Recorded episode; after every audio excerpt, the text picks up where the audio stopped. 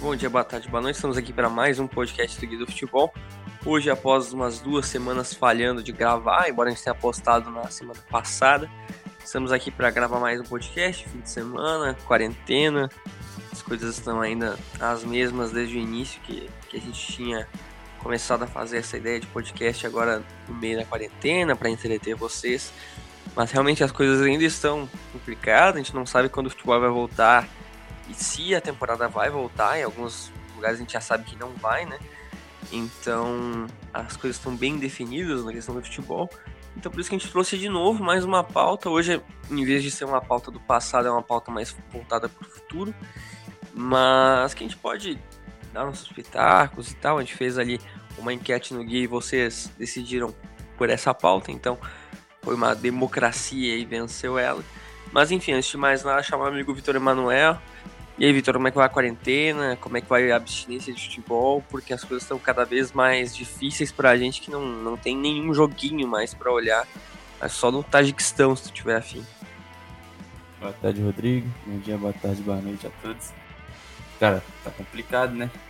Mas a gente vai dando jeito de assistindo documentário da Netflix, assistindo The Last Dance, assistindo o match day do Barça, vendo jogo antigo e produzindo conteúdo, é o jeito. Não vai voltar tão cedo e, e do jeito que tá indo aí, vamos pelo menos mais um mêsinho aí nesse, nesse ritmo. É, vai demorar mais um pouco, ou bem mais, né? A gente não sabe ainda, então é difícil prever qualquer coisa. Talvez o futebol volte de portões fechados, o que é estranho e vai ser bem bizarro. Pessoas morrendo e a gente tendo futebol na TV. Mas enfim, né? Vamos fazer o quê? Vamos falar um pouquinho hoje sobre o podcast, então. Sobre o que, é o tema. A gente colocou três opções lá no, no guia. A primeira opção era voltada a uma espécie de seleção que a gente monta algumas seleções de lugares, de nações que ou não existem, ou a gente formou do nada e criou, que era o Reino Unido. A outra opção eram as grandes surpresas da temporada, que a gente poderia debater um pouquinho sobre os times que foram muito bem, já que a gente não tem uma perspectiva de voltar à temporada europeia, a gente meio que encarou como encerrado, né? Então, falar sobre os times que foram surpreendentemente bem, a gente não esperava no início dos campeonatos. E ganhou a terceira opção. A terceira opção é o podcast de hoje. O podcast de hoje é sobre qual será a próxima campeã do mundo inédita.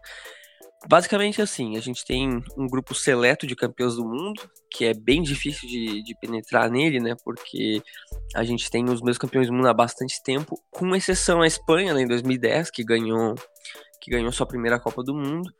Antes disso tinha sido a França em 98, que agora ganhou em 2018, então já é bicampeã. Então é, é difícil, né? Não é um grupo fácil de entrar. Por exemplo, aqui na América do Sul a gente tem Brasil, Uruguai e Argentina. Na Europa a gente tem a Inglaterra, a Espanha, a França, a Itália, a Alemanha. Não sei se eu falei mais alguma, acho que é isso. E é um grupo bem pequeno de seleções.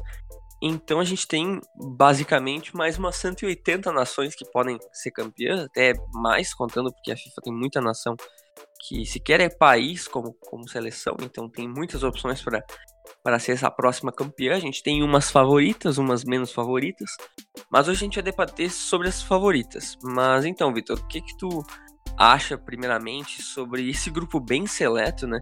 Que se a gente for pensar que a Copa do Mundo daqui a 10 anos vai fazer 100 anos, a gente tem basicamente oito campeões, se eu não, se eu não tô enganado. Então é, é um grupo bem pequeno, né? É, e, e a gente nota com o passar dos anos que muitas seleções muito fortes é, da, da era Copa do Mundo perdeu bastante o, o, a força, né? A gente tinha ali Tchecoslováquia, União Soviética e Yugoslávia que perderam força porque não existem mais, né? Se separaram as, as, em vários outros países.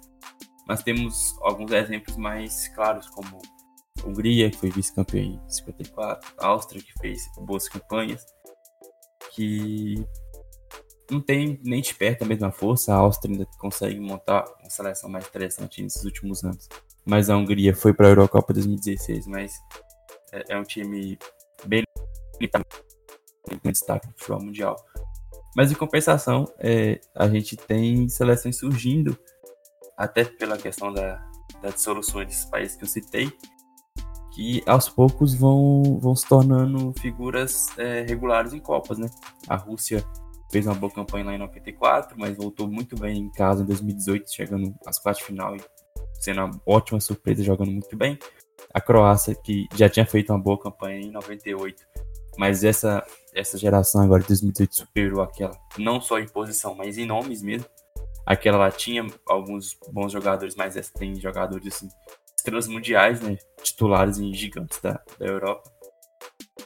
Fora a consolidação né, de Bélgica, que há muito tempo não, não chegava em, em, grandes, em grandes torneios como favoritas. Países até da, da América do Sul. É, a gente tem a Colômbia, que nunca foi tão forte quanto é agora. Teve aquela, aquela geração lá de Valderrama, é, Valderrama, Rincon. É, qual que é o nome do goleiro? Aquele goleiro que Iguita. Iguita.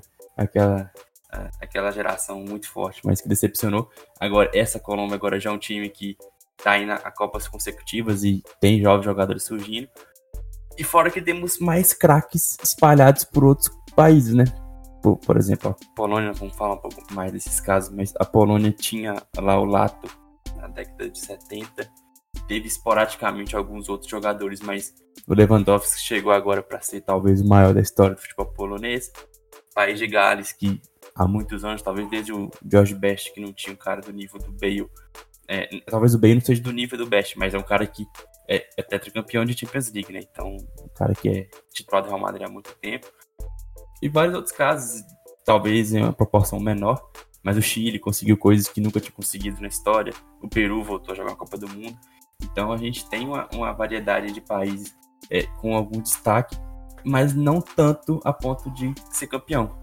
A Espanha teve que ter a melhor seleção disparada por um período para conseguir ser campeão enquanto é, países assim como Brasil, meia boca, chega na semifinal de Copa, é, até a, o caso da Argentina em 2014, que você vai olhar peça por peça, é um time bem mediano, principalmente na parte da defensiva, mas chegou na final e chegou em duas finais de Copa América, então a gente tem uma variedade grande de jogadores de seleções que podem chegar, mas não chegam e, e aí entra no que você falou, são muito poucas seleções campeãs em tanto tempo de futebol profissional. E a gente tem dois fatores que estão mudando bastante a perspectiva de Copa do Mundo e de campeões. Primeiro é, acho que é o mais importante, que é o número de vagas, né, para a Copa do Mundo. Hoje, cada vez mais a gente tem a gente tem mais seleções e vai ter mais ainda, vai ter 48, se não me engano. É um número muito alto de seleções. A gente tem a gente vai ter uma Copa do Mundo que o regulamento vai ser estranho, a gente vai ter algum problema em fase de grupos para qualificar as equipes, que a 32 está bem perfeito, né? Porque a gente consegue chamar com todos os continentes, a gente consegue fazer uma Copa do Mundo de um nível técnico bem interessante, com poucos jogos ruins, só que aumentando o número, com certeza o nível cai, é, é evidente. E a gente vai ter um regulamento mais, mais estranho. Talvez isso dificulte, talvez isso facilite a vida para essas novas pequenas equipes ou pequenas seleções, que não tem muita expressão até hoje no futebol mundial mas é um fator que a gente tem que levar em conta.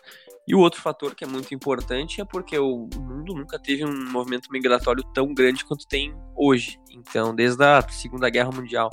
Então, a gente tem, por exemplo, seleções que a gente vai até falar hoje, que é composta por diversos jogadores africanos, por jogadores que os pais nasceram no.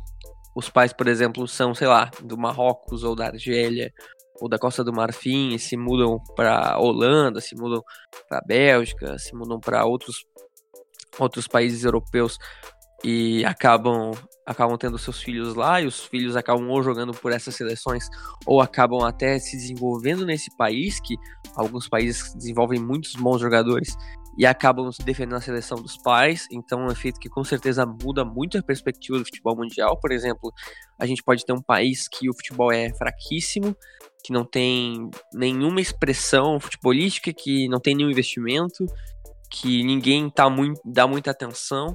Só que se, por exemplo, tem uma família que resolve migrar, por exemplo, sei lá, para uma Polônia, para uma Áustria, para uma Hungria, para algum país que não tem tanta expressão e acaba tendo um super craque que é desenvolvido nesse, nesse país na Europa, isso com certeza pesa, né? Porque o jogador pode ter todas as origens africanas e pode jogar para esse país ou pode jogar para o país africano, pode escolher qualquer, qualquer um dos lados, com certeza muda o futebol, porque esse movimento é, é mundial E eu tenho certeza que nos próximos 10, 15 anos a gente vai ter isso ainda mais latente, seja de países do Oriente Médio, de, de várias pessoas que tiveram que migrar forçadamente para a Europa, seja para a Alemanha, seja para a Turquia. Então isso com certeza vai ser um efeito que a gente vai ver na Copa do Mundo, a gente já está vendo, né? Por exemplo, a Copa de 2014 foi a primeira que um jogador negro ganhou a Copa do Mundo pela Alemanha. Isso já é um fator gigantesco se a gente for pensar, por exemplo, na década de 70 que a Alemanha foi campeã do mundo, isso não aconteceria. Então, são muitos fatores e acho que a gente vai falar um pouquinho França, sobre... né? É, a França ah, não basicamente, tem... Basicamente o time todo é, tem, tem raízes africanas. Exatamente. E quando não tem, por exemplo, tem raízes nos países balcãs, tem países, por exemplo, na, na Europa, na Europa mais parte asiática, por exemplo, Sami Khedira na Alemanha foi um dos exemplos. Ali na França a gente tinha o próprio Ribéry que, que tem que acho que eu não, não sei a ascendência dele, mas não sei se é turca, mas eu sei que ele tem ascendência também. Tem vários, tem vários exemplos, tem vários exemplos. Então, acho que o futebol já está mudando em relação a isso. E acho que vai mudar cada vez mais. E isso é bom, por um lado, né? Porque globalização é, é legal para a gente ter várias nações sendo coroadas com títulos e sendo, e sendo cada vez mais fortes, mesmo não tendo, não tendo muita expressão no futebol local, sendo um país pobre, por exemplo. Então, acho que um dos casos mais latentes em relação a isso, por exemplo, é do Aubameyang, né, que sequer nasceu no Gabão, a família dele é de lá, o Gabão é uma seleção fraquíssima, e ele resolveu jogar pelo Gabão, né? Então a gente tem uma seleção que ninguém daria nada, que sei lá, seria comparada com a Eritreia, só que tem um super craque do futebol mundial jogando lá. Então, com certeza isso muda a perspectiva de qualquer seleção. Um jogador já muda tudo. Então, até atrai os holofotes também. Então, são fatores que a gente tem que levar em consideração. Mas, enfim, Vitor, vamos, vamos pro que interessa, vamos falar das seleções. A gente colocou três candidatos, três candidatos europeus. A gente separou alguns critérios né, para a gente levar esses países em consideração. Em primeiro lugar, a gente pegou e levou bastante peso nisso, que é o retrospecto das seleções em competições internacionais, principalmente recentemente, né? Porque isso conta muito para uma seleção já que a gente acredita que ela acredita que elas podem ser campeões, por exemplo, devem ser campeões inéditas em algum momento do, do futebol. O outro fator foi as próximas safras, a gente fez isso baseado em retrospecto do campeonato sub-21 para a gente definir sub-21, sub-17, sub-19, a gente separou vários para a gente ter uma, um pouquinho de noção, né, de onde é que essas seleções têm um teto para chegar. E claro, como é a seleção hoje atualmente, né? Os jogadores que, por exemplo, atuam em grandes times, jogadores que já foram campeões de Champions League, jogadores que já são mais experientes ou jovens que estão a vir a, a serem grandes jogadores no, num futuro próximo. Então a gente tem todos esses fatores para gerar a pauta de hoje, que é para nós, nós basearmos a, a, em cima disso qual será a próxima campeã do mundo inédita no nosso ponto de vista. Né? Então, a gente tem três candidatos uh, principais, que são a Bélgica, a Holanda e Portugal. Então, vamos começar pela Bélgica, Vitor. Eu acho que a Bélgica hoje é a seleção que, que até agora, por exemplo, na última Copa do Mundo foi das três, obviamente, tirando a Holanda, no caso, que, que não foi sequer para a última Copa, mas comparado com Portugal, a Bélgica foi superior, tem feito boas campanhas, tem um time muito forte, tem super craques. Enfim, Vitor, fala um pouquinho sobre a Bélgica e sobre o retrospecto em Copas do Mundo recente, né? Porque há pouco tempo ela sequer disputava competições. É, a, a, a ótima gera, geração belga, ela provou que era muito boa mesmo. Fez a melhor campanha da história da, do país em Copas do Mundo eliminou o Brasil, né? Jogando muito bem, atropelou o Brasil no primeiro tempo. O segundo tempo foi do, do Brasil, mas parou no Courtois. E foi uma baita Copa, né? Eles pegaram um grupo bem fácil ali com a, com a Inglaterra e passaram por, por cima do Panamá e de outro país que eu não me lembro agora. Mas é, mostra que depois de muito tempo, depois do quarto lugar de 86, a Bélgica voltou a ter um, a ter. E assim, apesar de ser um time que não tem nenhum, nenhum grande título, nunca chegou a nenhuma é, é, final de Copa do Mundo, por exemplo, o máximo que chegou foi final de, de Eurocopa também na, entre a década de 70 e 80. É, a Bélgica tem tradição. A Bélgica disputou 13 das 21 Copas, né? falhou 2006 e 10, se não me engano, esteve em 2002. E em 2014 parou na Argentina nas, nas oitavas. Acho que foi nas oitavas, se não me engano, nas quartas. E, e em 2018 perdeu num, num detalhe para a França, que acabou campeão do mundo. Se a Bélgica chegasse na, na final, provavelmente ganharia da Croácia também, porque era mais time. E montou uma seleção que é completa, do goleiro ao centroavante. Não tem, não tem nenhum setor da equipe que é fraco. Você pode achar ali que tem alguma posição ali que é um jogador um pouco é, mais limitado, mas não é fraco em nenhum lugar. E você tem um goleiro de elite, uma dupla de zaga de elite, um meio campo de elite, um ataque de elite. Você vai ter problemas ali talvez nas laterais. E já antecipando, a gente vai ter uma, uma geração que não vai ser do mesmo nível, porque dificilmente a Bélgica vai ter uma geração desse nível nos próximos, sei lá, 20 anos. É, você juntar Hazard, Ervário, Vertogen, De Bruyne, Lukaku, Courtois, Company no mesmo time. É uma coisa assim que países que tem uma extrema tradição no futebol e que tem populações muito grandes, porque é importante você ter um país muito grande para você ter mais jogadores e ali pensar dois, três, quatro craques para jogar na, na mesma seleção. Por isso que a gente, por isso o Brasil tem tantos jogadores, porque basicamente todo moleque de 10 anos está jogando bola. Então, isso, um país de 200 milhões de habitantes é muito mais fácil você achar um Ronaldo, um Romário, um Ronaldinho, etc. Então, é, a Bélgica talvez não, não venha uma. não tenha uma, uma geração tão boa assim. Na, provavelmente não vai ter uma geração tão boa assim. É, e para 2026, 24, 24, até ele naquela transição ali em 2022. Mas ainda assim vai ser uma seleção forte. E tratando de, uma, de um campeonato como a Copa do Mundo, que são no máximo sete jogos, a gente, a gente vai chegar em 2022 e na Euro 2021, colocando a Bélgica como uma das, uma das favoritas de novo. É, sobre a Bélgica, é muito difícil, como você mesmo falou, que a Bélgica é um país muito pequeno, né? A Bélgica ficou muito tempo sem disputar a Copa do Mundo, ficou duas Copas ausentes, 2006 e 2010. E 2014, ali, acho, como tu disse, parou na Argentina, acho que se não me engano foi nas quartas, que nas oitavas eliminou os Estados Unidos, se eu não me engano. E na última, no caso, parou na, na semifinal. A Bélgica, ela tem uma seleção que, como a gente pode ver, tem vários nomes bons, apesar de ela não ser uma seleção extensa, né? Por exemplo, eu estava até falando com o Vitor ontem, quando a gente estava organizando a pauta, a Bélgica tem uma seleção que, se a gente for levar em consideração, a gente tem uns 20 nomes bem bons, assim, que pô, podem integrar a seleção sem nenhum problema. E aí, a partir dali, a gente começa a chamar jogador da Bélgica mesmo, que joga no Derlet, no Clube Brugge. A gente sabe que são times que não são tão expressivos em cenários internacionais, né? Então a gente pode até ter um outro bom jogador ali jogando, jogando futebol belga, mas aí já não é o mesmo nível, por exemplo, da seleção titular, por exemplo, se a gente for levar uma questão aqui, lá, Brasil, Argentina, França, a gente tem uma boa seleção e o banco e as opções que não são convocadas são muitas, né? A Bélgica não tem isso, a Bélgica tem uma escassez em, relação até à quantidade de jogador, o que é a natural, um, eu acho. A gente fez um, um, um último podcast, o penúltimo, acho, falando sobre as, as opções do Brasil que não são convocadas, a gente nunca conseguiria fazer uma, uma, uma dessa da Bélgica.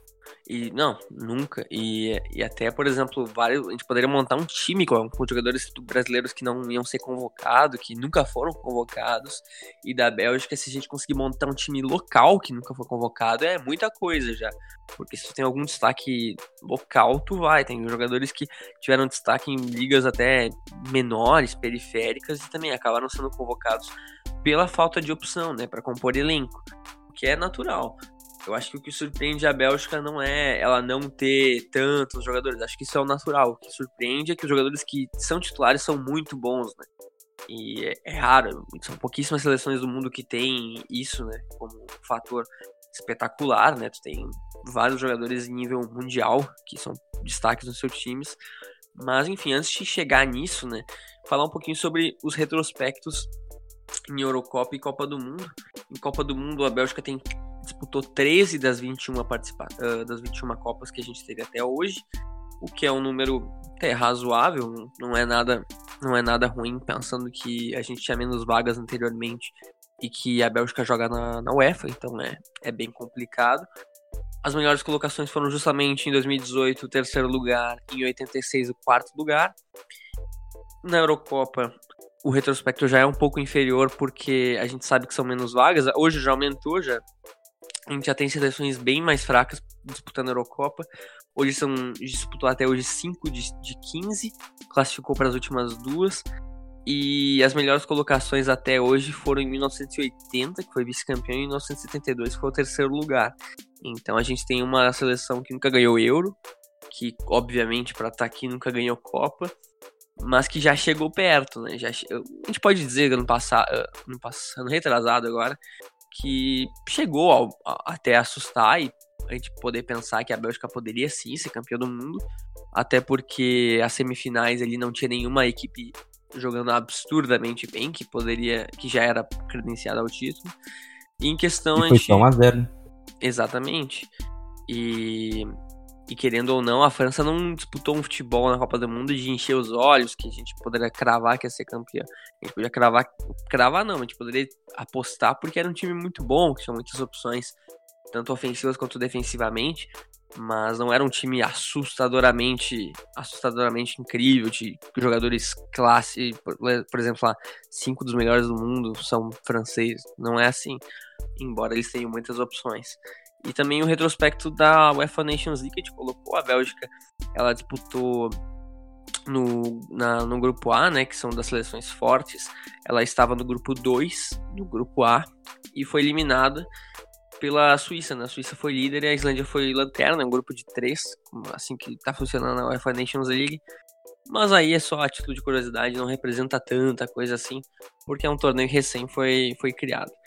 Mas acho que agora a parte que realmente interessa, né, para uma perspectiva do futuro, já que a gente está falando em questão de campeonato de campeão inédito, chama um pouco a atenção a Bélgica não ter participado de nenhum dos últimos três mundiais sub-20 e dos últimos mundiais sub-17 ter participado só em 2015, né?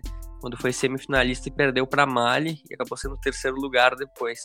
E desses nomes nenhum estourou até hoje. Claro que faz apenas cinco anos que há na seleção sub-17, então esses caras hoje têm entre 21 e 22 anos, mas nenhum desses jogadores estourou. E ainda falando, por exemplo, da Euro Sub-21, que a, que a Bélgica não disputou tanto em 2017 quanto em 2015, 2019 foi lanterna. Isso mostra que é uma geração bem inferior a que a gente está tá tendo agora, de Hazard, de De Bruyne, e que, por exemplo, se a gente está apostando nessa Bélgica, a gente está apostando para 2022 ou 2026. Que talvez apostar para 2030, claro que tem muita coisa para acontecer, mas as perspectivas para um futuro de 10 anos para essa seleção não são tão boas. Vai ter que ser com os jogadores que já estão aí ou os que já estão ao menos sendo já convocados, né? Então, o é, que, que eu penso sobre é, os, os retrospectos em, em mundiais de categorias de base? É que a gente. É, os, geralmente, os jogadores que participam desses campeonatos são jogadores que. É, muitos ainda não são profissionais ou, ou não jogaram, tiveram experiência profissional. Ou no caso, por exemplo, da Bélgica, que é um país que costuma colocar o, os jogadores bem mais cedo para jogar, são de jogadores que estão ainda no seu país. E a gente falou que são países com é um país com um nível de futebol bem abaixo do, da elite europeia. Gente, acho que a gente pode falar que é abaixo do, do nosso futebol, por exemplo. E, e, os jogadores eles têm que sair geralmente da, da, da Bélgica para é, terminar o desenvolvimento. O Hazard, desde muito novo no Lille. O De Bruyne já passou por Werder Bremen, por, por, por, por Chelsea. O Lukaku já tá no, no Chelsea, jogou no Everton, West Bromwich também muito novo. E, e, por aí vai, o Company tá na, tá na Europa já tem uns 12 anos. É, então, os jogadores que, que disputam esses torneios sub-20 é, ou sub-17 pela Bélgica são jogadores do país. Se você pegar os jogadores do país com idade, por exemplo, de sub-20, você vai ter lá jogador do Anderlecht, que tá muito mal. Você vai ter jogador emprestado a times médios da Holanda vai ter jogado de time sub-20, sub-23 de Manchester United, de Chelsea, de Arsenal. Quer dizer, nenhum jogador é, com a idade assim, de 20 anos abaixo tá é, em algum, algum time de ligas de ligas é, top 5 ou top 4, né? Porque a França ali também já não é, não é muito parâmetro se a gente olhar para jogadores jovens tendo destaque, porque lá também tem essa cultura muito forte. Então, é, hoje talvez o único jogador de 20 anos na, na liga forte é o Salamakers, que foi pro, pro Milan, emprestado pelo, pelo Anderlecht. Então é um cara muito jovem que praticamente é, não tem nenhuma experiência como profissional, que se fosse hoje para montar uma seleção sub-20 da, da Bélgica, talvez ele seria o grande craque. E se a gente olhar, é, tá, puxar um pouco, a, a, a Bélgica também não foi para campeonatos de 2009, na época que o, o Hazard tinha 18 anos, que o De Bruyne tinha 18 anos. Então, eu acho que esse, que esse tipo de retrospecto em, em, em competições de categoria de base é esperado porque são jogadores de um país que tem uma liga muito fraca. Só que a partir do momento que eles deixam o país, com, mostram algum destaque, mostram algum potencial e deixam o país para terminar o desenvolvimento em países é, como Inglaterra, Espanha, Itália ou a França, que é, é propensa a, a, esses jogadores se desenvolverem, aí já muda de cenário, porque são jogadores que, que se adaptam muito fácil, porque já está ali na região da, da, da Europa, União Europeia e tal, e são caras que chegam sem tanta badalação. Você talvez desses todos esses jogadores hoje estrelas da, da, da Bélgica, o que eu me lembro, o mais badalado era o Lukaku, porque com 16, 17 anos já era titular do Anderlecht, fazia gol em Champions League, Europa League. Mas outros jogadores vão para times menores. O Hazard começou no Lille, o, o De Bruyne foi para o para o Chelsea, mas saiu emprestado e foi jogar no Werder Bremen, que já não era mais o mesmo Werder Bremen, depois só foi estourar lá no, no Wolfsburg. Então, esse tipo de, de retrospecto em, em competições é, de categoria de base, eu acho que a gente não deve levar tanto em consideração. Só que, realmente, a, a geração que vem não dá nem para comparar com essa que, que esteve em 2014 2018. Só a título de curiosidade, eu fui atrás daquela seleção de 2015, né? Que era a Bélgica sub-17, eu acho que tem duas coisas pra gente comentar sobre isso, né? Porque, como tu disse mesmo, jogadores de sub-17, basicamente toda seleção tem 17 anos, que foi convocada para aquela, no caso tinha, para aquela, pra aquela competição. E foi uma até uma, uma participação bem razoável, né? Foi semifinalista, foi terceiro lugar. Então, todos esses jogadores hoje, eles têm entre 21 e 22 anos, que é a idade que esses jogadores na Bélgica costumam sair ou até já saíram um pouquinho antes, né? Então, desses convocados, hoje a gente tem apenas dois jogando fora da Bélgica em um nível razoável, a gente pode dizer assim. Por exemplo, tem o Mangalá, o Mangalá, que tá atuando hoje no Stuttgart, e agora tá o Stuttgart na segunda divisão, então claro que isso pesa, ele chegou até a ser emprestado para o Hamburgo, é um dos jogadores que atua fora, com descendência congolesa. E o outro jogador é o Ismail Azawi, que joga no Wolfsburg e foi emprestado para o William Tua algumas temporadas para ganhar experiência, que também teve lesão, então acabou acabou acabou Esse cara que... aí era muito promissor e estagnou bonito. Né? Pois é, ele ficou a temporada inteira passada sem jogar. Foi passada, é, a temporada inteira passada sem jogar. Então acho que isso com certeza pesa. Tem outro jogador de origem marroquina, né, na seleção da Bélgica. Então, são esses foram os únicos dois jogadores que não estão mais atuando lá e estão atuando em times que a gente pode dizer que são relevantes. Os outros ou estão em times pequenos da Holanda ou estão em times pequenos da Bélgica. Tem um ou outro no Genk, um outro assim, mas nada muito expressivo que a gente chame nossa atenção. Claro que isso também pode ser, porque se a gente for ver, por exemplo, a seleção brasileira sub-17, de, sei lá, 5, 6 anos atrás, vai ter uns caras que a gente hoje vê, sei lá, jogando em Série B, jogando em times menores, e os grandes craques talvez não jogaram por N motivos.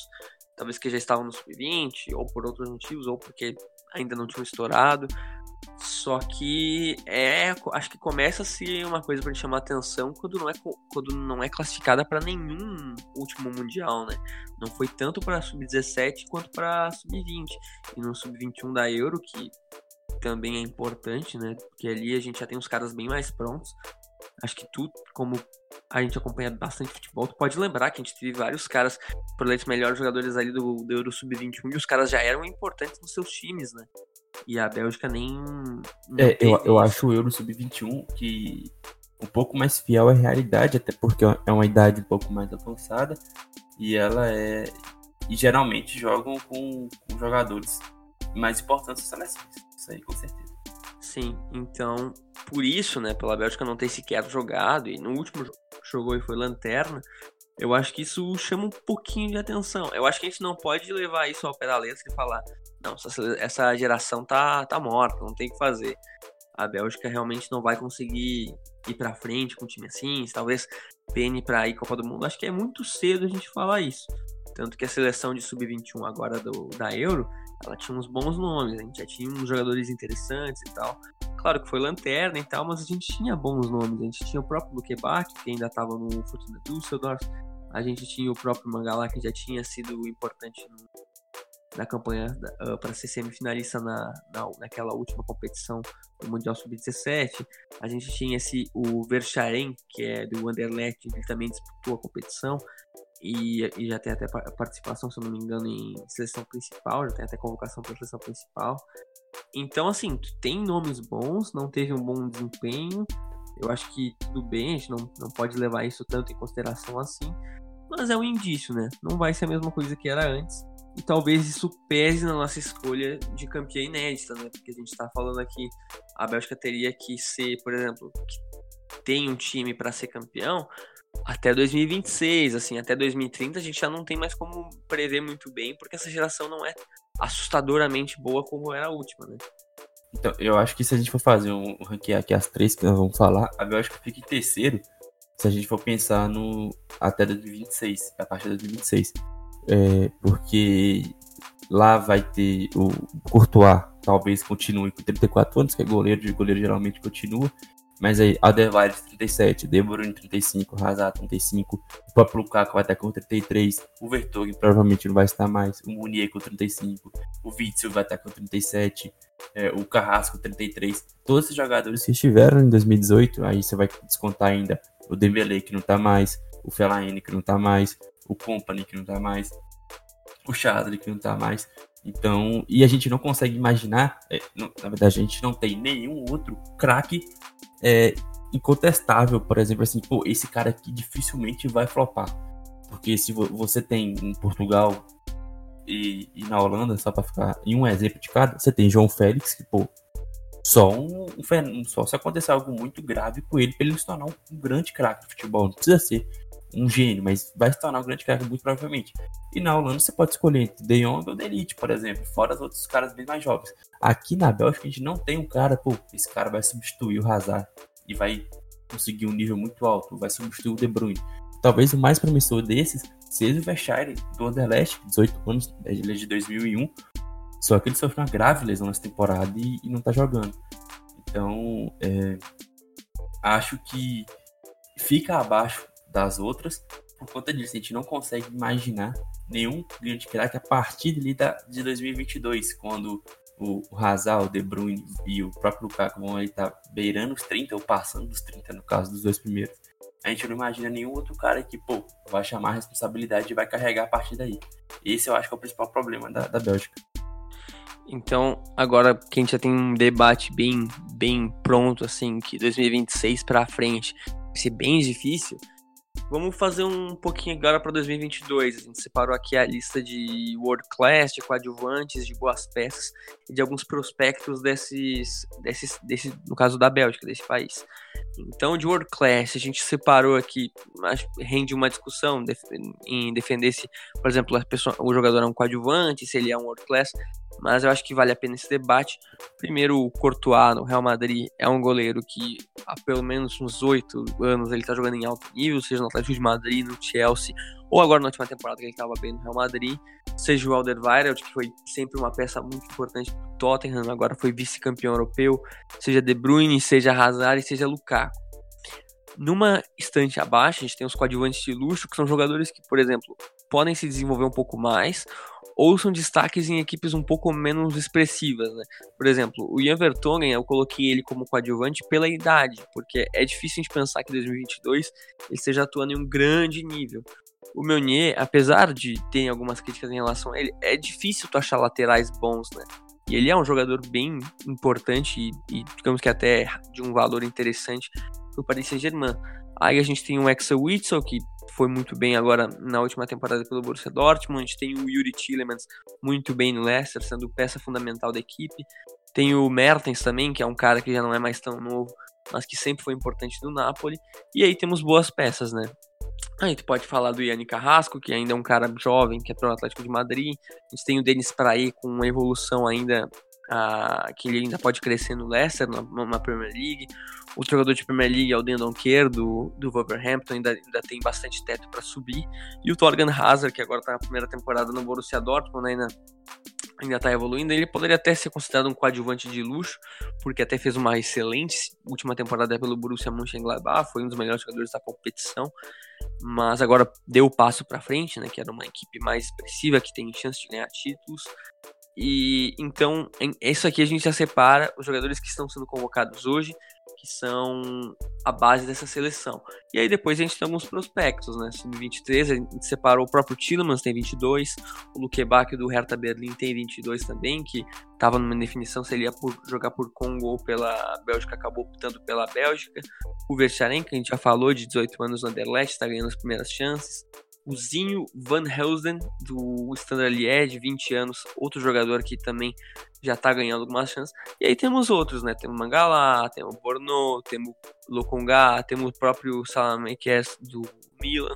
Então, temos alguns prospectos bons que já estão surgindo em equipes, algum, alguns estão em equipes menores ou estão recém começo de desenvolvimento de carreira. Então, a gente consegue ver claramente que a seleção de hoje é muito boa. Tem chance de ganhar o, o a Copa do Mundo 2022. E aí, os prospectos são jogadores que já podem ser integrados para a próxima Copa do Mundo, como reposição ou até como peças de segundo tempo que podem agregar bastante equipe. O que, que tu acha desse time, Victor? É, é candidato a título? Tu acha que esses jogadores surgindo agora podem com certeza entrar nessa equipe e agregar ainda mais já para 2022? Então, eu acho que sim. É, eu acho que 2022 chega muito, muito forte. É, se você pe pegar na seleção com Courtois, 30 anos de 2022, Munier, 31 na, na ala, se a gente pensar que vão, vão jogar de novo no, no 3-4-3, que foi a, a, a, melhor das, dos esquema táticos tá, que eles usaram. Aí vai com um trio de zaga com Alderweireld, vai ter 33, já vai estar ali no, no limite. O Virtog com 35, aí pode ser uma dúvida. E o Denair é, do Lyon com 27. Aí você vai ter o Borno, que vai estar com 23, é uma opção. O, o Zinho do Standard vai estar com 23. Então serão as, as outras opções. E o Castanhe é, da, da Atalanta com 27 na ala esquerda. No meio de campo, com o Witzel com 33 ou o Tillemans com 25 e o De Bruyne com 31. Aí na frente você vai ter o Hazard com 31 Aí você pode usar na, do outro lado ou o Carrasco com 29, ou o, o, Hazard, o Torgan Hazard com 29. Aí você pode ter algumas opções. Ou o próprio Troçado, do Brighton com 28. E na frente o, o Lukaku com 29. Cara, é uma seleção que chega para disputar título, não tem a menor dúvida. Eu acho que vai fazer um, um pouco do que aconteceu é, nessa, nessa geração atual, que foi a, a passagem de bastão do, do Company, por exemplo, que é de 86, que chegou a jogar, por exemplo, com o Denayer, que tem que é de 95, o Denayer é o cara que já jogou pro Galatasaray, jogou base do Manchester City, já tá no Lyon, é um bom zagueiro, então vai ocorrer essa passagem de bastão. Que pode acontecer, por exemplo, na frente com o Versailles pegar o, o final do ciclo do Hazard, ou o próprio Doku, ponta direito no Anderlecht também de 2002, pegar o final da passagem do, do Hazard, do Carrasco, por exemplo. Então, eu acho que isso aí pode facilitar e deixar a Bélgica um pouco mais competitiva durante os anos. Agora, para 2022, assim, é, chega como uma das principais candidatas, assim, sem a menor dúvida.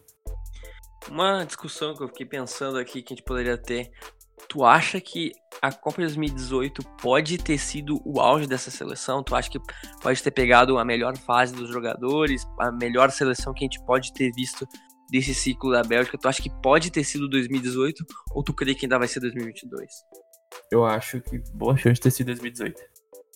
É, até porque chegou na, na, em terceiro lugar, né, cara? E chegou jogando muito bem ali no Brasil. Não foi uma campanha qualquer aquela virada contra o Japão ali é uma virada de uma seleção madura, uma seleção de, que sabe o que tá fazendo. Então, eu acho que tal, pode ter sido 2018, é, muitas chances de ter 2018. O problema é que a questão é, pode ter sido 2018, mas em 2022 ainda assim vai chegar muito forte. Eu, eu não vejo a, a, Bélgica não, não se classificando, acho isso aí quase impossível. Então, é, eu acho que pode, mas em 2022 ainda é uma das, das principais candidatas. O que vai ser um pouco frustrante, né? Dependendo é. nas quartas de final, pode ser um pouco frustrante. Sim. Eu acho que 2026 tem uma coisa que, primeiro, que vai ser um formato totalmente diferente, né? Vai ter um milhão de seleções que vão jogar a Copa do Mundo. E outra coisa é que essa seleção de agora, como tu já até falou, a idade que os jogadores vão ter, a gente vai ter uma seleção muito experiente, né? Então a gente vai ter que contar que não tem um declínio tão grande dos principais jogadores, ao menos, né?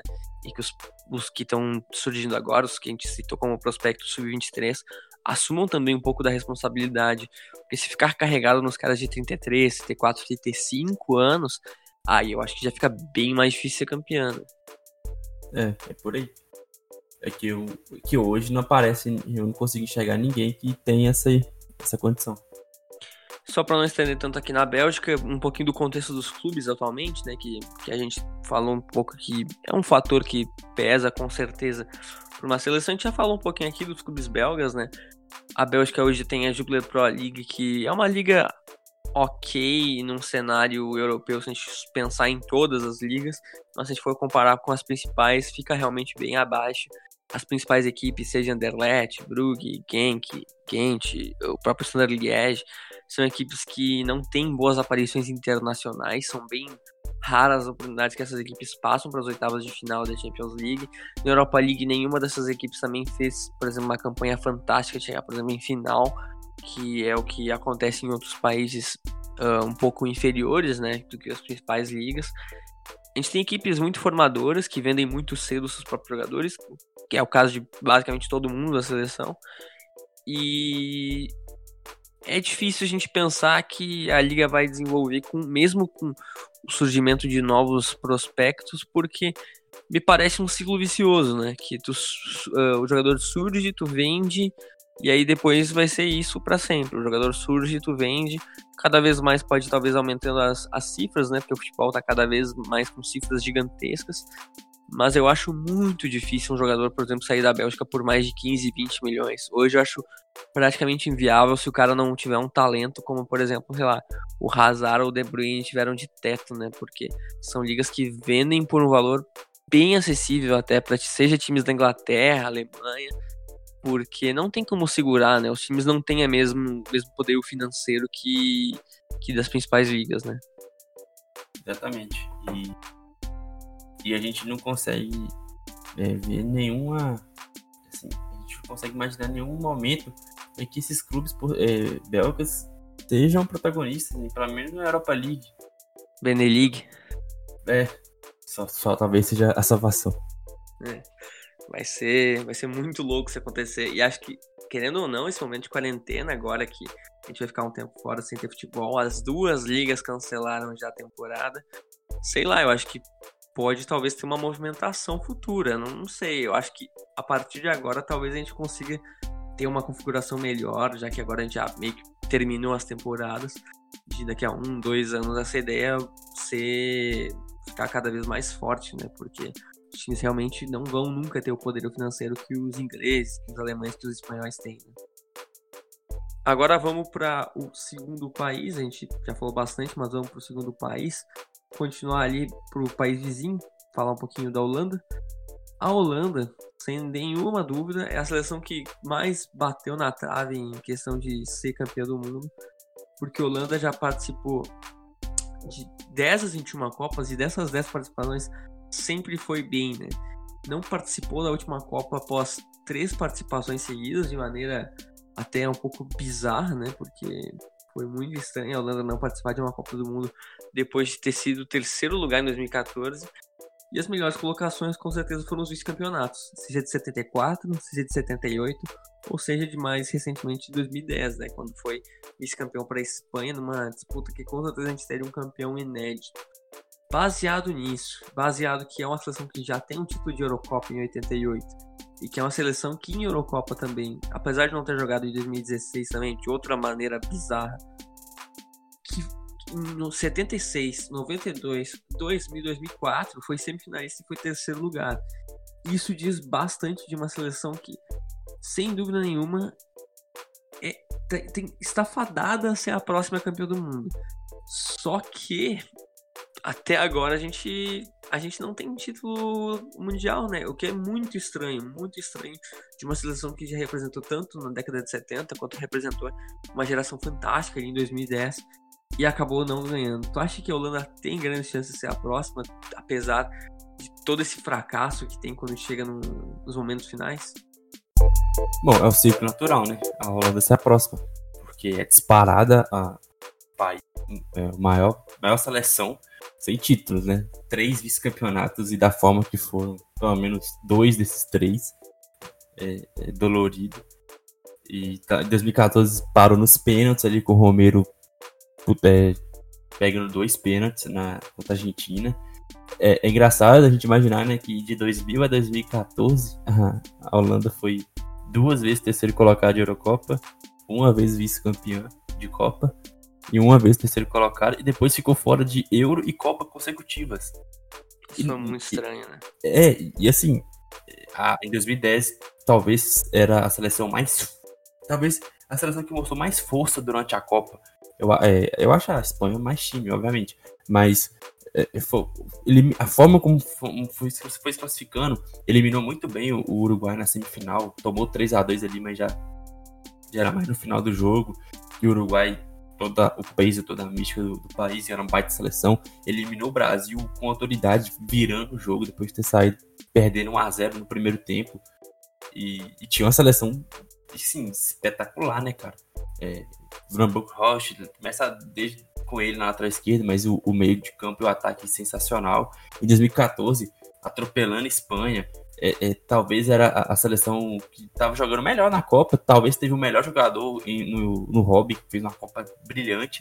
E 2016 para cá, você ainda tinha o final de Hobby, que o Hobby jogou bem até o final da carreira. Então, você tinha o Snyder caindo mais, o Van Persie caindo mais, mas você tinha o Depay surgindo, você tinha ali Devray, é, Martins de jogadores que em 2014 eram jovens, o próprio Blind, que eram jovens e que você imaginava que eles manteriam o nível para chegar de novo na, na, Copa do Mundo com outros candidatos. Imagina chegar em 2018 ali com o início ali do, do Frank de Jong, do Frank de Jong, o início ali do Elite. Talvez já seria bem importante para os próximos anos, mas assim, bizarramente isso não aconteceu. Agora, só que agora as coisas estão voltando aos trilhos, né? O time já já tá mais organizado, tem um técnico interessante ali que é o, o Ronald Koeman, é um técnico é, talvez um pouco até acima da média dos, dos técnicos de seleções que costumam ter. Apesar que ultimamente está tendo muito bom técnico treinando seleção, né? É uma coisa que não é tão comum assim, ou não deveria ser. É, mas é, para mim é a favorita ser a, a, a, primeira, a nova campeã mundial né? entre essas três e, e entre, entre, os outros países que têm certa tradição, mas ainda não foram campeões. E assim, se não, se você perder ali pra Espanha, eh, tava ok, porque a Espanha também é era muito tradicional, já era bicampeão europeu e tal. Mas agora a Holanda tem que dar um jeito, né, bicho? Porque não é possível, né? Cara, a Holanda, a gente. Não, acho que a gente esquece isso às vezes, né? A Holanda pegou aquela entre safra de 2014, que foi até interessante, né? Porque a gente teve, por exemplo, alguns jogadores jovens. O Blind, a gente teve o Martinzini, a gente teve o Inaldo, a gente teve o próprio Glacier, a gente teve alguns jogadores que alguns se tornaram alguma coisa, outros não. A gente tinha uma... Exatamente, Strottman, o próprio Depay, acho que chegou a jogar, foi um dos melhores jogadores jovens da Copa. A gente tinha uma geração que estava surgindo com uma mescla de 2010 e, e, deu muito certo, né? Foi terceiro colocado naquela, naquele Mundial. e jogou muito bem, né? Aquela vitória contra a Espanha é um dos jogos mais absurdos de história da Copa do Mundo, né? O, o, o baile que a Holanda deu na Espanha foi fantástico. Só que em 2016, quando teve a qualificação para Euro, né? Não foi 2016, foi final de 2015 até, não fazia tanto tempo assim. A Holanda, ok, não caiu no grupo fácil, tinha a República Tcheca, Islândia e Turquia, mas a Holanda não foi nem para repescagem. A Holanda ficou atrás dessas três equipes não foi nem para repescagem. E com sobra, né? ficou cinco pontos atrás do terceiro colocado, que era a Turquia. Então ficou muito longe mesmo, foi muito estranho o que aconteceu com a Holanda. Tinha uma, uma mudança de ciclo, óbvio, mas ainda tinha Alan Percy, ainda tinha Robin, ainda tinha esses grandes jogadores que, que a gente ficou acostumado de, de ver. A gente, a gente tinha até o Snyder ainda jogando alguma coisa pela seleção. E aí, para a Copa do Mundo, ok, que já era um pouquinho mais esperado, porque depois de ficar fora da Euro, ficar fora de uma Copa é ok. Ficou num grupo com França, que claramente um time melhor, e com a Suécia, e aí ficou empatado no número de pontos com a Suécia, acabou caindo nos critérios de desempate, não pegou nem repescagem. Então é, é bem bizarro o que aconteceu com a Holanda, né? Porque a gente estava vendo uma entre-safra, a gente estava vendo o surgimento de uma nova geração, agora a gente está ainda num momento de entre-safra com alguns bons, bons, ótimos jogadores, e parece que a próxima geração da Holanda vai ser fortíssima. Mas é muito estranho a gente ver uma seleção que, como tu disse, teve um retrospecto tão bom em Euro e Copa do Mundo recentemente e acabou não disputando as últimas duas competições, né? Na Nations League, aí já temos uma mudança que participou do grupo A, né? As seleções mais fortes participou do grupo A1 com Alemanha e França e foi a primeira colocada, né? Rebaixou a Alemanha, ficou na frente da campeã mundial França e foi vice-campeã da UEFA Nations League, perdendo apenas para Portugal na decisão. Então aí a gente já vê uma nova, uma nova Holanda, uma classificou para Euro, uh, 2020, no caso que agora não vai mais ser 2021. A Holanda já tem uma equipe mais forte, já tem um time mais consolidado e querendo ou não, né? Uma coisa que a gente falou para a Bélgica que também vale para a Holanda, nesses últimos anos agora não disputou nenhum mundial sub-20, não disputou nem 2019, nem 2017, nem 2015.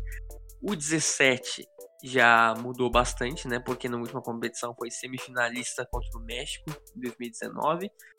E na Euro Sub-21 também não, não tem disputado nos últimos três anos.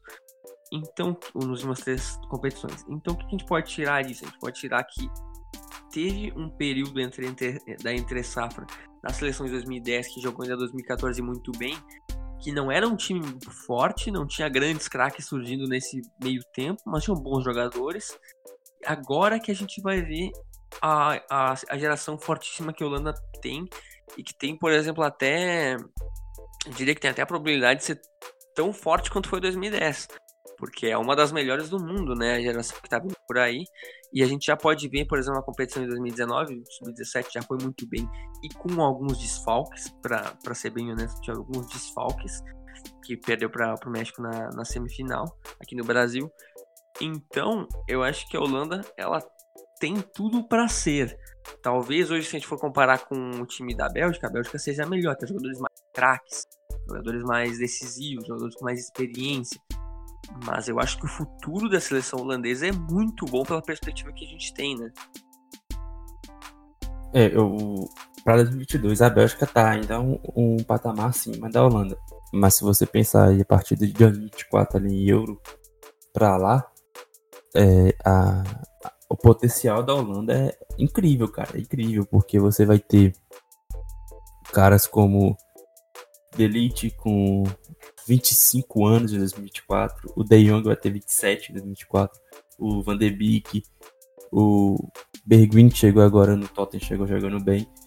E, e tem uma coisa que é pouco subestimada, mas para a Copa do Mundo você tem que ter uma defesa sólida você não consegue ganhar a Copa do Mundo sofrendo muitos gols por partida. A França sofreu pouquíssimos jogos, ganhou vários jogos por 1x0, 2x1 no máximo. A, a, Espanha em 2010, então, nem se fala. 1x0 na, na Alemanha, 1x0 no Paraguai, 1x0 Portugal, 1x0 na Holanda na final. É, a, a própria Itália, então, já é tradicional. Então, é, a, a Holanda vai chegar na, na Copa do Mundo, por exemplo, com uma dupla de zaga com Van Dijk e Delite, cara. Assim, é disparada a melhor dupla de zaga do mundo em nível de seleções, mas sim, com muita vantagem pro segundo. E ainda com a linha de defesa com o Dele Blind, que é um bom lateral esquerdo, pode jogar como zagueiro também. Quem sabe até é, voltar a jogar com três zagueiros depois de, do sucesso de 2014. É, você tem o Aké, que é um baita jogador do, do Bannerman, um bom goleiro no Silense. Então é uma defesa é, muito interessante. Um meio de campo que tem capacidade de controlar jogos com o De Jong, o Van Beek e o Ainaldo. Um ataque com o Depay que está conseguindo se tornar estrela de um time de uma grande liga, que é lá no, no Lyon. Ele é o, o grande jogador do Lyon. Sofre um pouco mais de lesões do que, do que era o esperado mas ainda assim consegue manter um ótimo nível. Você tem o Derrum, que é que é um pilar da, da Atalanta espetacular do Gasperini. Então é muita gente boa de várias idades. Tem cara de 91 ali, como o Ainaldo, mas você tem cara de 99, como o Delite, e outros jogadores que nem foram testados praticamente, como o Boadu, Steng, o Basel, o Cop Miners. Então é muito jogador bom, é muito jogador promissor e que tá fazendo uma, vai fazer uma boa mescla com esses jogadores um pouco mais experientes, um pouco mais prontos e que se hoje a gente vê a Holanda abaixo da Bélgica, eu acho que, que, que está e chegará em 2022 abaixo, mas com um bom técnico, com esse time se acostumando a jogar junto, pode muito bem chegar em 2022 e pintar uma semifinal aí de novo, ou quem sabe uma final, porque a, o nível de talento, todas as posições, todos os setores, e o nível de algumas estrelas que estão numa fase absurda. O Ainaldo hoje é um dos melhores meio-campistas do mundo. Não é talentoso igual Kroos, Modric, Busquets, mas hoje ele é um dos maiores, melhores meio-campistas do mundo que domina o meio de campo do melhor time do mundo. Então, é, é um time que é para ficar de olho demais, porque a, a, a geração é sensacional. É uma geração incrível e que pegou uma onda do Ajax agora que foi semifinalista da Champions League por muito pouco mesmo. Digamos que por um chute do Lucas Moura não foi para a final e poderia até ter sido campeã. Tenho plena, plena, plena certeza que poderia ter sido campeã numa final contra o Liverpool. Tava muito forte, o Ajax estava muito forte mesmo. E vários jogadores bons surgindo. Agora a gente está pegando uma geração do AZ que está muito forte, que tem uma categoria de base gigantesca, uma das melhores também do, do futebol europeu. E aliado a isso, a gente tem até um PSV em crise que mesmo assim surge bons jogadores, que tu tem jogadores que podem ser world class no futuro. E é diferente da, da Bélgica porque a gente já consegue ver esses jogadores melhor. Já consegue ver esses jogadores em competições europeias. A gente vai ver o AZ pelo menos no playoff da Champions League na próxima temporada. A gente vai ver o Ajax, como sempre, na, na Champions League.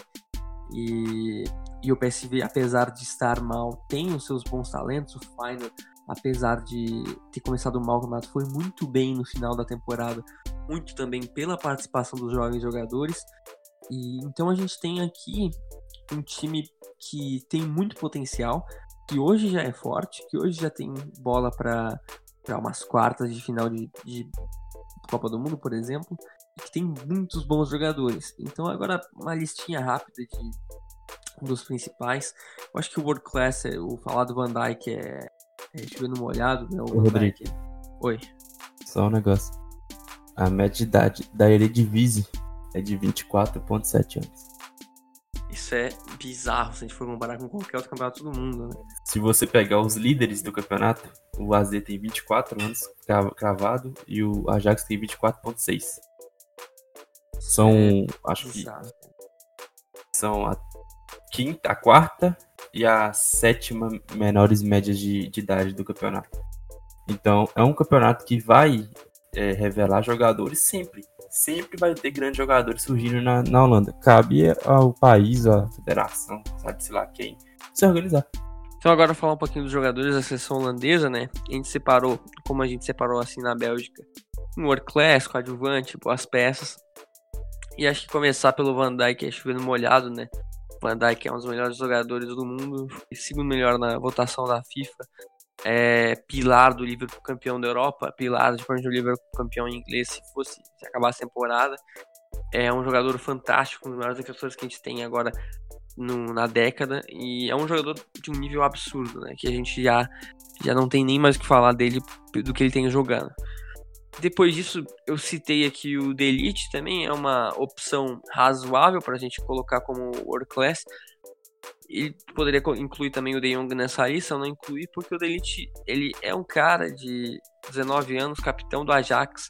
No caso, tinha 19 anos, foi capitão do Ajax, tá na, na campanha semifinalista da Champions League. Um cara que tem um nível absurdo de futebol, já tá na Juventus, tem tudo para se desenvolver cada vez mais. E é raro a gente ter um zagueiro tão promissor quanto ele. É um cara que mostrou uma experiência absurda logo na, adolescência, praticamente. Desde que o Davidson Sanchez saiu do Ajax, ele tem sido esse pilar na zaga do, do time, então um absurdo de jogador. E aí na seção de coadjuvantes de luxo, a gente tem algumas boas opções que fortalecem tanto o sistema defensivo quanto ofensivo. A gente pode começar falando do Jasper Silesen, goleiro do Valência, teve uma boa passagem em Barcelona, sendo a reposição do Ter Stegen imediata, um bom jogador, bom goleiro, traz uma solidez defensiva nessa seleção. Depois disso a gente tem o Steven De Vrij, um dos melhores zagueiros do mundo nas últimas temporadas, tem ido muito bem na Inter, a gente poderia até colocar ele no nível world class pelo que ele tem jogado nos últimos anos, um zagueiro muito bom. Depois a gente tem o Rinaldo no próprio Liverpool também, que tem sido, como tu disse, um pilar para esse time no meio campo. A gente tem o próprio Frank de Jong, que eu já citei, no Barcelona, que tem tudo para evoluir cada vez mais. A gente tem o Tony Van de Beek, que fez uma Champions League fantástica pela Ajax, uma Eredivisie também fantástica pela Ajax na última temporada. Tem tudo para para ser também um desses bons nomes jovens da seleção no futuro. Tem o próprio Bergwijn, que acabou indo para o Tottenham, teve uma sanção muito interessante no início da passagem dele por lá, fez gol na estreia, um, um excelente jogador que surgiu no futebol holandês. E o Memphis Depay, né, que é um cara que surgiu já faz bastante tempo, que não é mais tão jovem quanto os outros jogadores. E querendo ou não, né, o Depay, ele ele foi ele foi muito bem últimas temporadas pelo Lyon, apesar de ele não ter vingado no Manchester United, ele é um jogador que a gente sabe que dá para confiar nele, né? Agora, em relação às boas peças, a gente pode falar também do Daily Blind, do, do, do Ajax, foi muito foi muito bem na última Champions League também, outro jogador que não se deu tão bem no Manchester United. O Joe Velman, outro jogador da defesa do Ajax, um excelente jogador, também pode compor essa seleção próprio Nathan Ake, do Bournemouth, outro defensor cobiçado por diversas equipes da Premier League. É um jogador com muita qualidade técnica que surgiu no Chelsea e acabou não tendo muitas oportunidades. Como o Vitor falou, a gente tem o Martin De Roon, do, da Atalanta, outro bom jogador. Eles têm o próprio Egors do, do Wolfsburg, que sempre faz os seus golzinhos, um, um jogador bem confiável. E além disso, os prospectos sub-23, que aqui é que eu acho que esse time ele, ele abre o leque para para a próxima década até, em questão de Copa do Mundo e Eurocopa e todas as competições que a Holanda vai disputar. Que a partir daqui a gente tem bons jogadores com pouquíssima idade, né? A gente já falou do De Jong que tem 22, a gente já falou do Delite que ainda também é muito jovem, se não me engano tem 20. O próprio Danny Van de Beek também muito jovem, Berguin. Além disso, a gente tem outros jogadores surgindo muito bem no futebol holandês, Daniel Malen, era o principal nome do PSV ao lado do Bergunhense para o Tottenham na temporada. O Malen que se impôs uma partida, isso é muito raro um jogador tão jovem quanto ele. Esse é o próprio Justin Cliver, filho do, do Patrick Cliver, quando, que acabou saindo do Ajax faz algumas temporadas para Roma, tem só 20 anos. O próprio Mohamed Yataren do PSV tem 18 anos, é um dos melhores prospectos dessa nova geração. Tem tudo para ser um dos melhores jogadores do mundo pelo que ele tem jogado já no nível profissional com uma idade tão tão tão precoce, a gente pode dizer assim. E aí do AZ, acho que aqui esse time também ganha muito poderio, uh, seja ofensivo, seja defensivo, seja no meio campo. O que o Boadu fez na última temporada com apenas 19 anos, o que o Calvin Stanks fez nessa temporada com apenas 21. O Calvin Stanks foi um dos melhores jogadores da Eredivisie que a gente pode falar do Club Miners, que tem tudo para ser um nome, um pilar desse meio-campo holandês, tem apenas 22 anos também do AZ. O próprio lateral Owen Winaldo, que é difícil achar um lateral confiável, 20 anos. O jogador do AZ, que tem muito potencial. Então, aqui que essa seleção da, da Holanda ela, ela se sobressai em relação às outras, né?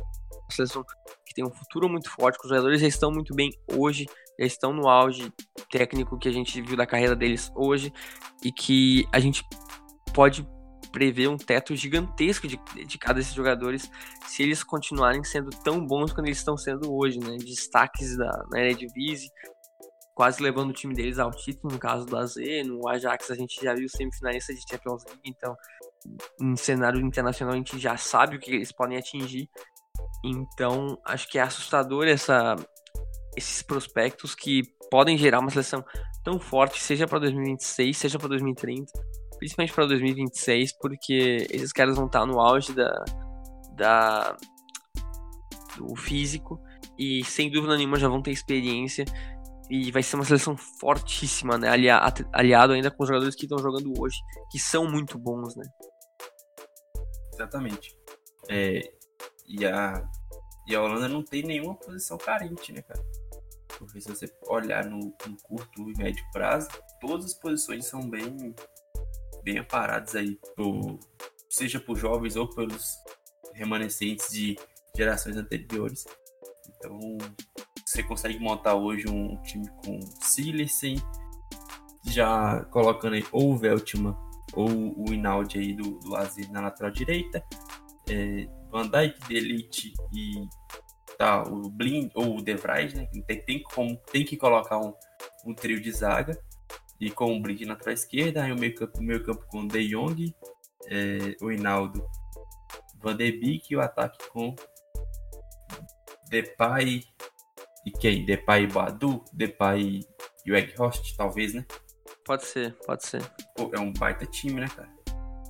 Tem muito potencial, né? Tem é, muito já potencial tem jogadores prontos, como o Silas, como o Van Dijk, como o Blind, o De Vrij.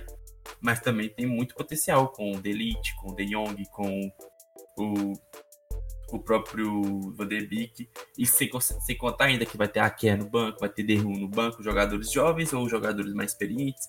Ou você pegar a molecada total, você pode ter o Ihatari, o próprio Balen, que se voltar de lesão no mesmo nível que estava antes de se lesionar, rapidamente vai para um time maior, ou de um time de, de uma liga maior. Então, é, para mim, é, é a melhor seleção aí por conta disso. E sem entrar nos fatores subjetivos, né? Mais tradição, mais acostumada com, com campeonatos com fases agudas de competições. É um time que sempre chega. É, foi, chegou na semifinal em duas últimas três Copas. Então eu acho a, a Holanda mais pronta. A mais pronta, sim, eu acho a Holanda com mais potencial daqui até no, universo de 2030, por exemplo, acho com a seleção com mais potencial. E querendo ou não, o contexto dos times também ajuda porque, por exemplo, a gente tem um futebol holandês vendendo mais jogadores do que a Bélgica, por exemplo, então esses caras podem sair mais cedo e já se destacar em, em ligas maiores, em times maiores e com competições europeias, isso pode acontecer já. E pelo que a gente está vendo agora, não parece que vai ter um choque de transição tão, tão difícil como teve de 2014, né? Porque ali tu perdeu vários como o, o Robin, perdeu o Snyder, perdeu o Van Persie, perdeu jogadores desse calibre. Agora tu vai ter com o tempo aposentadoria de outros jogadores mais experientes e tal, mas não tem nenhum deus que vai se aposentar que essa base não consiga suprir, né? E assim que a gente na Bélgica, por exemplo, isso pode ser um problema se a gente perder Hazard e De Bruyne no futuro, seja por declínio, seja até por condições físicas. Isso talvez aconteça na Bélgica. Eu acho bem difícil acontecer na Holanda pelos jovens que estão surgindo. Né? Eu acho muito difícil não ter ninguém, por exemplo, para repor uma posição. Eu acho bem difícil mesmo. E esse é um problema que a Bélgica vai ter que lidar, que talvez a Holanda não, a Holanda não precise. Né? E agora, puxando para a última seleção, Portugal, né? Portugal é difícil a gente falar, porque talvez, por exemplo, a gente fala um pouquinho da Bélgica. A Bélgica teve uma seleção muito forte, craques mundiais, e ainda tem uma seleção muito forte com craques mundiais. Vai ter 2022 para talvez a última grande chance que tenha de ser campeão do mundo, mas já está tendo uma. Vai, vai ter uma queda do ciclo, né? Porque vai ter jogadores mais jovens que não tem tanto talento assim como são os atuais. A gente falou da Holanda, a Holanda é o futuro, a Holanda é o que a gente vai ter num futuro próximo pelo que eles estão apresentando agora com 19, 20 anos. Agora, quem sabe a gente está falando da seleção que tem já um time pronto, que tem ainda mais alguns anos para aproveitar desse time e que tem uma base de jogadores jovens muito bons surgindo por aí, que podem sem dúvida nenhuma jogar em 2026. Então acho que Portugal seria o meio do caminho, né? Seria tanto a qualidade dos jovens atuais, quanto uma seleção fortíssima, que tem um time muito bom. E acho que é o que mais importa nesse, nesse caso, que nem chega a ser subjetivo, que seja, chega, chega a ser bem importante para essa seleção, é uma seleção campeã, do, campeão da Europa em 2016, faz pouquíssimo tempo, acabou com um jejum histórico, apagou qualquer mancha que tinha 2004, ganhou de um jeito absurdo contra a França na, na, na em, em, Paris, né? Foi um jeito absurdo, sem Cristiano Ronaldo na final. E Portugal, que era uma seleção há pouco tempo que alguns falavam, ah, Cristiano Ronaldo é mais 10, o Messi tem tanta gente para jogar com ele na Argentina, o Cristiano Ronaldo tem ninguém. A história acabou, faz uns anos já que essa história acabou. Portugal tem um time muito forte, tá tendo campanhas muito boas na Eurocopa, na, na Copa do Mundo até não tá tendo tanto destaque assim, mas na Eurocopa foi recém-campeã, recém-campeã da Nations League, que é uma coisa importante que a gente tem que mencionar. Cara, Portugal tem bala na agulha e Portugal eu acho que tem bastante potencial para ser também essa próxima seleção campeã inédita pela janela. A janela de tempo, Portugal tem bastante e a transição não vai ser tão dolorida. Eu acho que Portugal tem muitas chances de ser a próxima campeã inédita do mundo. Então, é, eu acho assim, Portugal perdeu a chance no curto prazo. Do Cristiano é, Ronaldo, no caso. Isso, isso, porque só vou te passar esse time aqui. A, a convocação de Portugal para a Copa do Mundo 2006. Eu vou falar todos, mas vamos lá. Ricardo, goleiraço. Paulo Ferreira, campeão de Champions com o Porto. Ricardo Costa, Costinha, Figo, Petit, Pauleta, que com todos os seus problemas era o maior artilheiro da história do, do, da seleção até o Cristiano Ronaldo chegar. Simão, Miguel lateral esquerdo que jogou muito tempo futebol espanhol, Ricardo Carvalho, Cristiano Ronaldo, Maniche, Thiago, Deco e o Filipão treinando. Olha essa seleção e Portugal ficou na, na, na semifinal. Ótima campanha, mas não conseguiu. A partir daí, o nível caiu muito em 2010. Teve caras como o Dani com a camisa 10. E ainda era um time bom, mas aí já, já via que já era um pouco mais fim de ciclo de, de jogadores como Paulo Ferreira saindo do time, o próprio Ricardo Cavalho já estava mais ou menos no final. Aí em 2014 foi um time bem meia-boca, você tinha. Bem é, meia-boca. É, o Vieirinha, o Galmeida, Varela, André Almeida, Rubem Amorim. Então era um time bem meia-boca, que não conseguiu fazer muita coisa. E agora o time vai melhorando pô, você, você tem, você conseguiu um time com só entre jogadores aqui a partir de 94, por exemplo, você tem ali Rafael Guerreiro, você tem André Silva, João Mário, Bernardo, William Carvalho, Rubem Dias, Ricardo Pereira, Bruno Fernandes, Gonçalo Guedes, Gelson Martins, o, o próprio Adrien, você tem jogadores de vários níveis diferentes. Você tem jogadores mais ou menos, como o André Silva, o João Mário, que não conseguiram se tornar grandíssimos jogadores. Mas você tem caras de níveis muito altos, como o Rubem Dias é um baita zagueiro, o William Carvalho é um baita volante, o Bruno Fernandes é um craque, o Bernardo Silva não vou nem falar, o Gonçalo Guedes é um cara muito útil. E você tem um moleque surgindo agora que assustou. O João Félix assustou quando ele surgiu no Benfica e no início no, no Atlético de Madrid ele tá tendo a sua oscilação, que é comum do jogador de mais novo que a gente, praticamente, mas é um cara que assusta. Ele é um cara que tem um potencial muito grande. E se você não contar ainda Fábio Silva lá no Porto, o Diogo Leite lá no Porto, o Jetson Fernandes, o, o próprio Pizzi, que não tá, tá sendo muito considerado.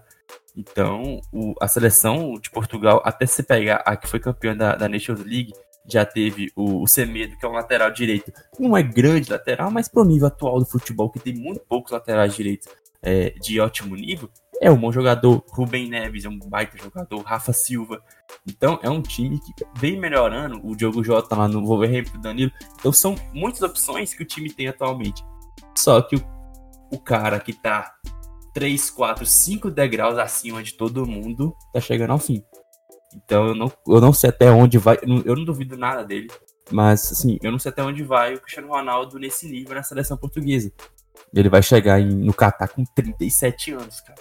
Então, assim, a partir do momento que não tiver mais o Cristiano Ronaldo, Portugal vai, vai descer duas casas, entendeu? Porque é, não vai descer 15 casas porque tem um, um, elenco de apoio muito interessante. Você tem dois, um cara que é um dos melhores meio-campistas do mundo, que é o Bernardo Silva, um que tá tendo um, um, desempenho muito bom nesse início lá no Manchester United, que é o Bruno Fernandes, que é um baita jogador, e você tem um cara que é um dos melhores talentos do mundo.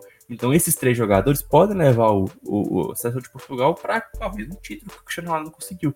Mas imagine se você tem esses três caras consolidados e o Cristiano Ronaldo com 33 anos, por exemplo, era totalmente é, diferente. Eu ia falar exatamente isso, eu ia até reduzir um pouco, mas que com 33 já ia ser ideal. Eu acho que o Cristiano Ronaldo com, sei lá, 30, 29, 28, sem nenhuma dúvida, essa seleção ia ser favorita para qualquer competição que disputasse.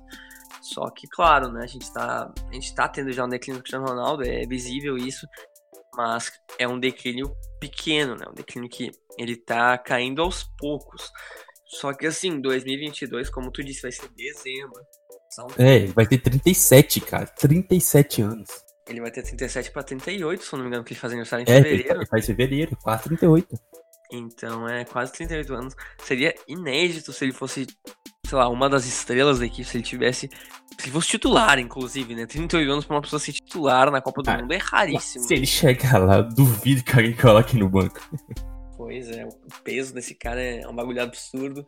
Só que assim, ao mesmo tempo que tu fala que talvez o tempo tenha passado, 2018 essa seleção não estava tão forte como tá hoje, né?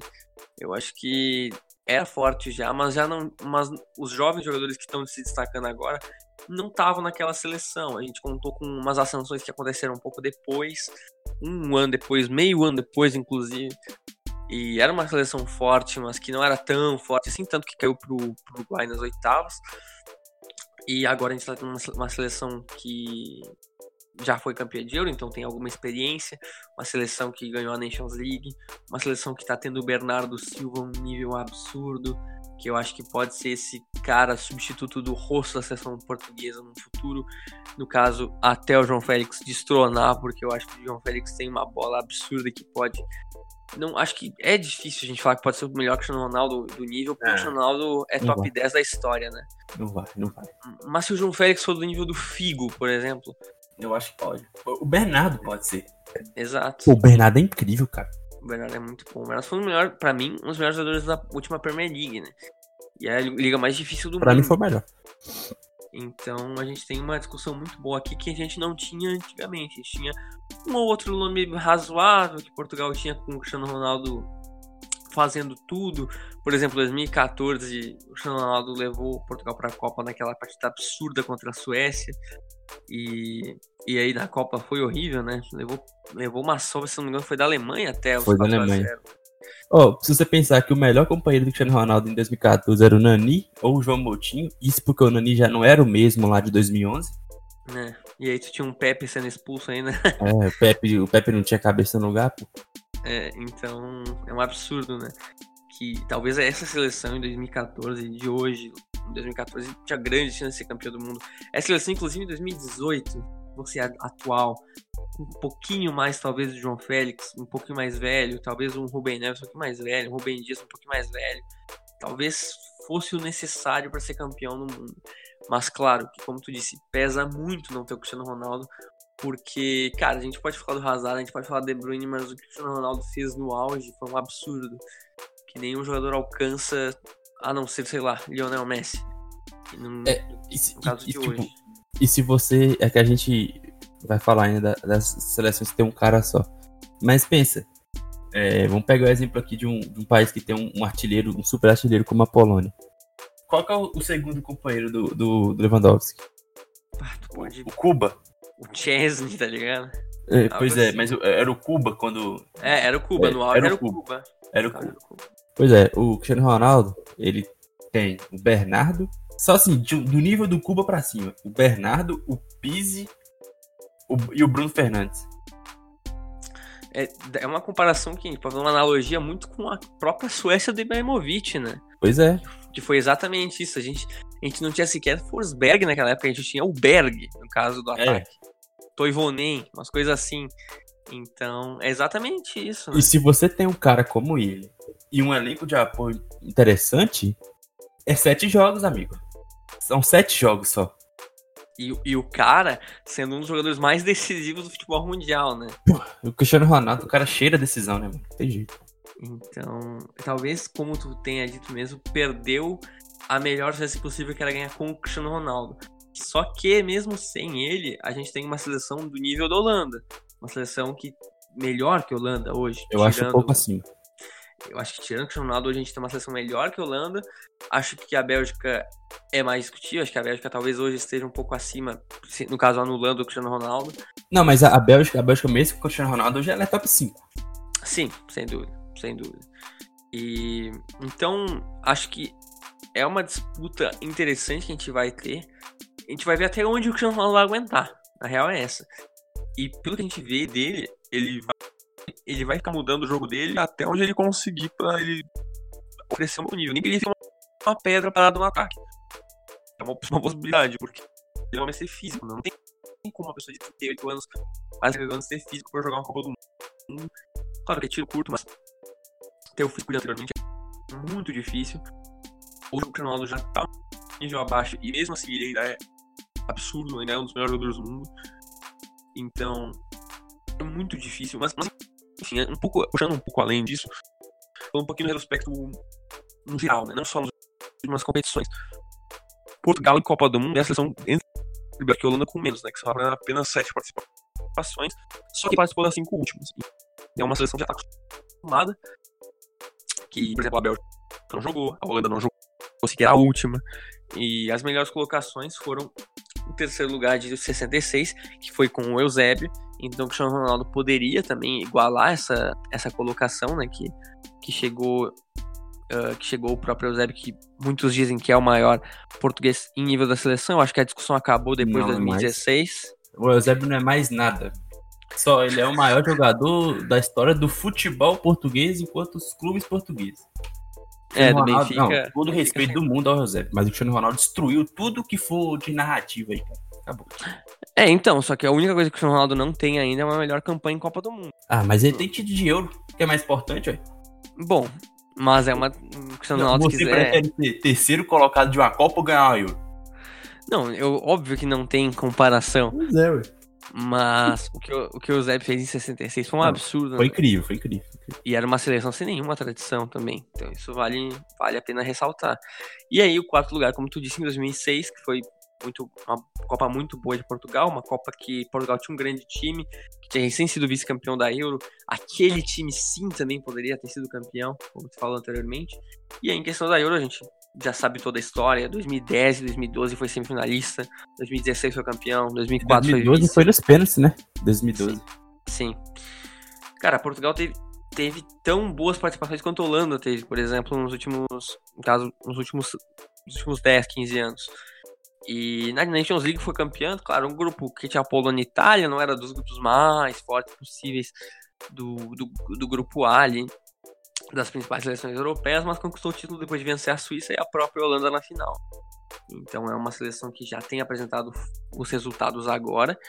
E nos últimos mundiais sub-20, eu acho que aqui é que chega o ponto, sabe? Apesar de a gente falar, ah, mas não significa tanto. Mas vamos dar uma voltinha aqui, ó. 2019 caiu para a Coreia do Sul e para a Argentina ali uh, num, na fase de grupos um, do Mundial Sub-20. Não era um time tão forte assim, mas tinha bons jogadores. Tinha Daló, tinha Rafael Leão, tinha Jetson Fernandes, tinha um time bom. Em 2017, caiu nas quartas para o Uruguai, com também o time já tinha Rubem Dias, Jetson, não era um time tão forte. E aí 2015 era a geração André Silva, geração Gonçalo Guedes, geração Gelson Martins, o próprio Rony Lopes, que acabou tendo algumas oportunidades depois da seleção. 2000, o Mundial Sub-17 acabou não disputando nenhum. E aí, acho que aqui é o ponto, né? O retrospecto nas últimas três Euros Sub-21. Em 2019 não se classificou, mas em 2017 caiu na fase de grupos com um time que tinha Bruno Fernandes, Renato Sanches, Diogo Jota, Gonçalo Guedes, Rubem Neves e foi vice-campeão em 2015 com Bernardo Silva, Cancelo, o próprio Neves de novo, Ricardo Pereira, William Carvalho, Rafael Guerreiro que é muito dos, que são muitos jogadores que estão hoje no time titular. A gente está vendo uma formação que está funcionando. Claro que Portugal é um país pequeno, não tem tantos jogadores, mas por exemplo, se a gente pegar o time de 2015, Euro Sub-21, hoje esses caras têm em torno de 25, 26 anos. Todos esses caras estão tendo destaque, todos esses caras estão jogando em times grandes e sendo convocados. Então eu acho que das três seleções é a que o, as seleções de base mais pesa, né? E se a gente for pensar para para analisar, é a base da seleção praticamente hoje. É, e o Portugal tem uma tradição muito forte, né, em, em, campeonatos de base. É um país também que é subestimado nessa questão de revelação, né? Porque... Muito, muito, muito, muito. Inclusive, 2011 foi vice-campeão pro Brasil, né, no Mundial. É, o Oscar fez 13 gols na final, né? Foi um absurdo. Pois é, é eu estava conversando ontem, mas é, um cara, quando você consegue um cara igual o, o Cristiano, é, a, a, cultura do, a cultura esportiva do país tende a mudar, né? Porque agora é dificilmente Cristiano, é, não vai ter Cristiano Ronaldo agora tão cedo. Mas agora você já tem caras que não tinham há 20 anos, por exemplo. Ah, sei lá, o, teve o, o, o, Figo, mas antes do Figo, o, a seleção portuguesa ficou desde ficou de 86 até 2002 você jogou uma Copa, então falhou 94, 90, 94, 98. Isso porque no meio do caminho, por exemplo, o Porto conquistou a Champions League em 87. Mas o, o, depois disso, quando você surgiu o primeiro craque, assim, que, que foi estrela mundial, foi o Figo, e depois você conseguiu um cara que é outro patamar, o Cristiano Ronaldo, é, além de não ficar mais fora de Copa, não ficar fora de Euro, você vê outros jogadores interessantes surgindo. Você vê um, um cara sendo pilar de um Real Madrid durante 10 anos, que foi o Pepe. Você vê um cara sendo titular de um time como o Manchester City, um dos melhores times do mundo. Você vê um cara sendo contratado por 70 milhões de euros pelo Manchester United.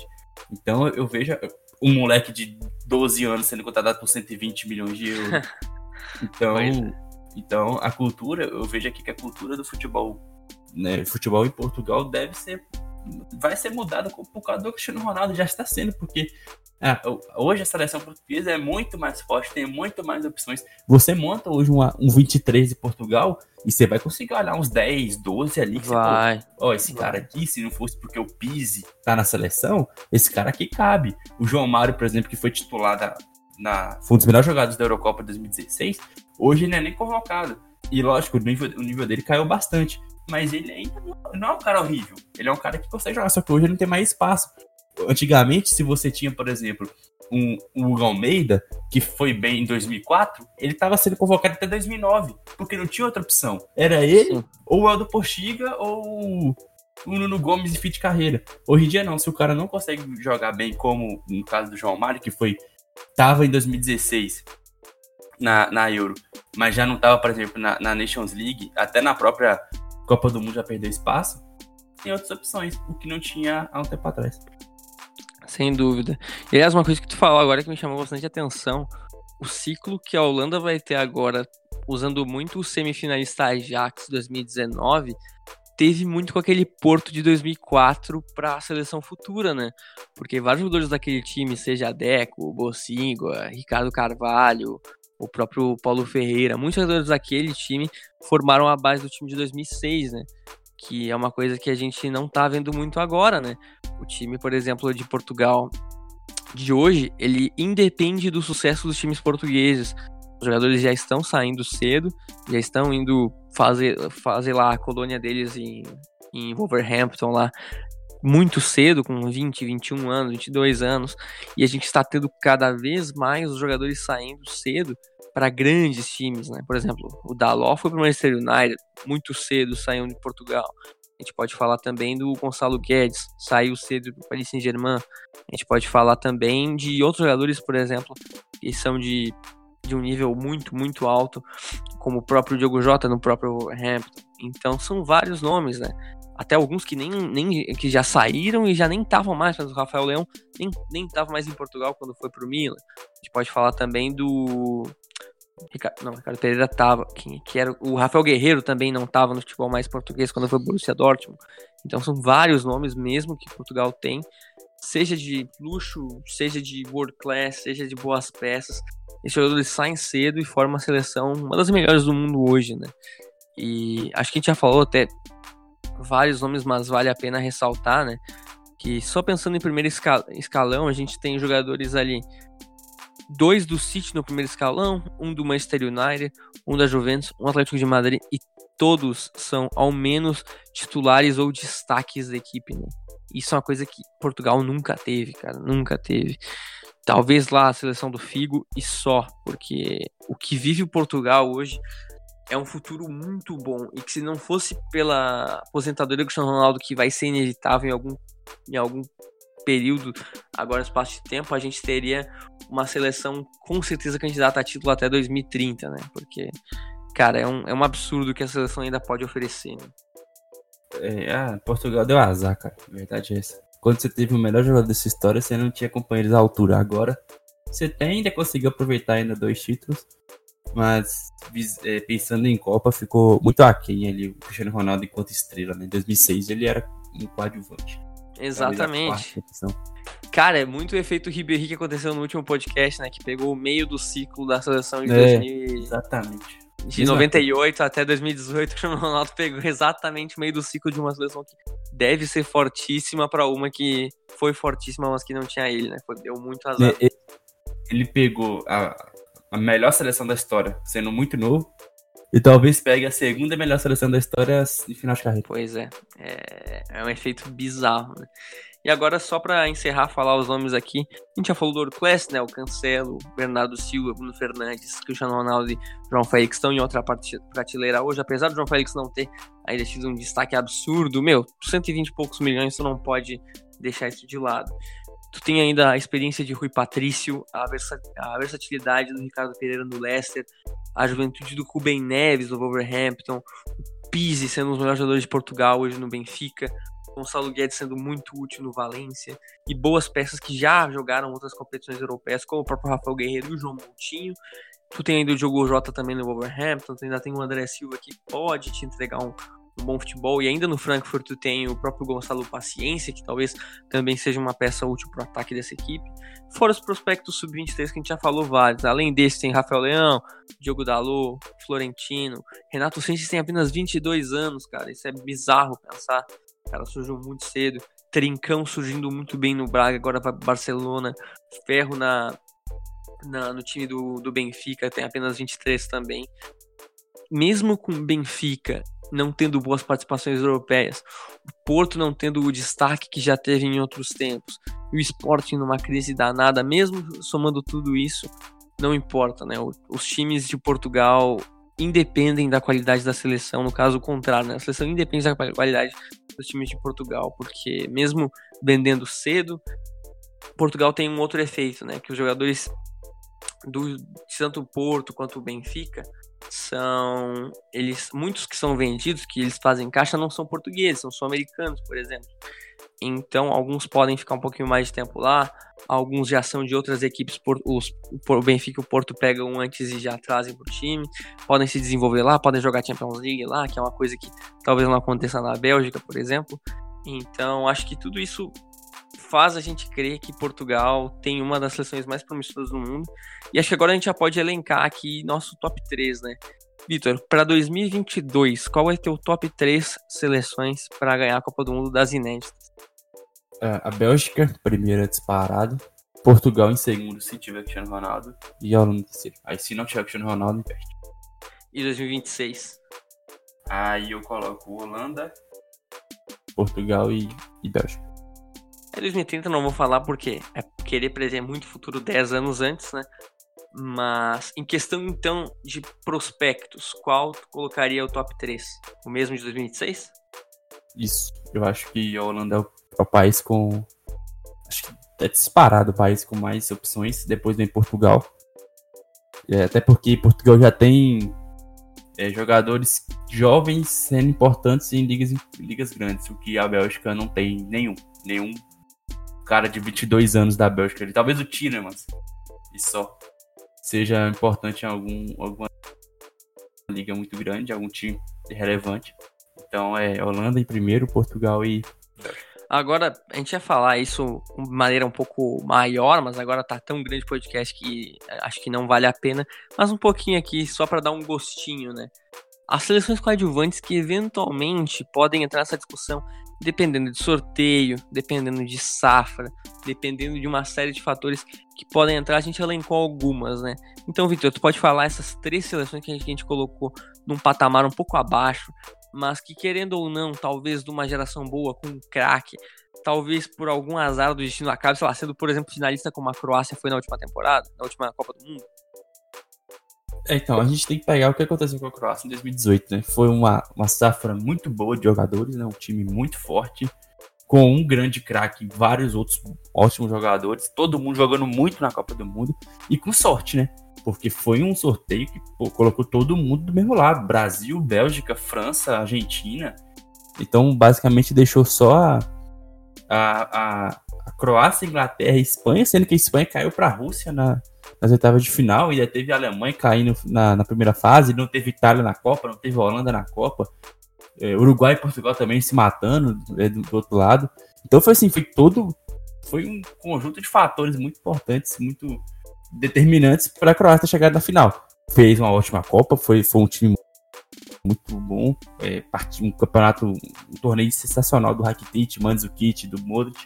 Então, né, não é tirando mérito, mas teve esse conjunto de fatores. Então a gente colocou aqui que países que têm jogadores bons, têm uma outra estrela, principalmente os dois primeiros, e que dependendo de algum sorteio, de alguma combinação de grupos, pode chegar longe, que a gente colocou a Croácia de novo, apesar que já não vai ter o Modric. É, vai ter ali Rakitic, Mandzukic já no final. Mas tem outros jogadores jovens, tem Marin, tem Rogic, tem o Rebic, vai se tornar um pouco mais é, consolidado, o próprio Kramaric é um cara mais novo. Então tem algumas opções. A Colômbia que tá tendo um processo de renovação aí que talvez não chegue do nível de 2014, mas você ainda vai ter o próprio Rames com 30 anos, você vai ter Luiz Dias jogando muito bem no Porto. Então são algumas opções que podem fazer a, chegar ali né, no, no 2022. Pensa em 2022, dependendo do sorteio, a Colômbia pode chegar longe. 2014, por exemplo, foi foi, foi até as quartas de final, né? Perdeu só pro Brasil. E a gente colocou aqui o México. O México é um caso um pouco. Tem que ter. É que assim, o México eu não vejo tão forte assim.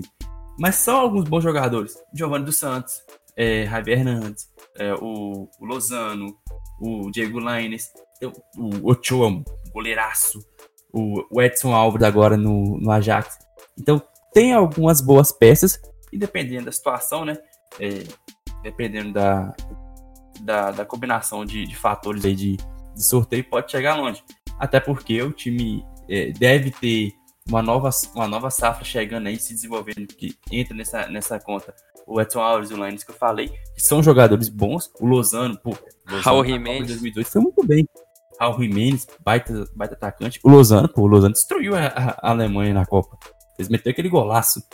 Então, o México, eu acho, vejo abaixo das outras duas, mas não acho que é tão improvável, não. A gente tem vira e mexe aí, chega seleções um pouco mais é, inesperadas longe. Em 2002, por exemplo, a gente teve, né, é, Turquia e Coreia, Coreia do Sul. Sul, Coreia do Sul. É. Foi daquela, daquele jeito lá, mas a Turquia foi de um jeito normal. Então, pode acontecer.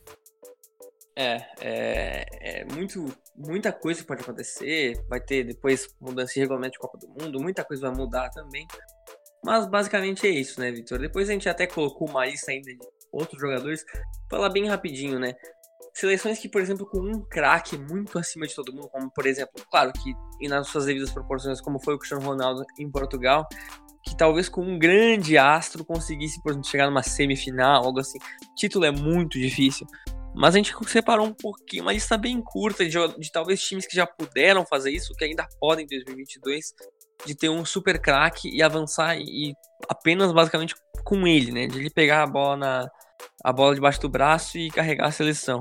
Então, quais são essas seleções rapidinho, Victor? A Polônia, né, que já citamos aqui do Lewandowski, que talvez seja o melhor atacante do mundo em atividade.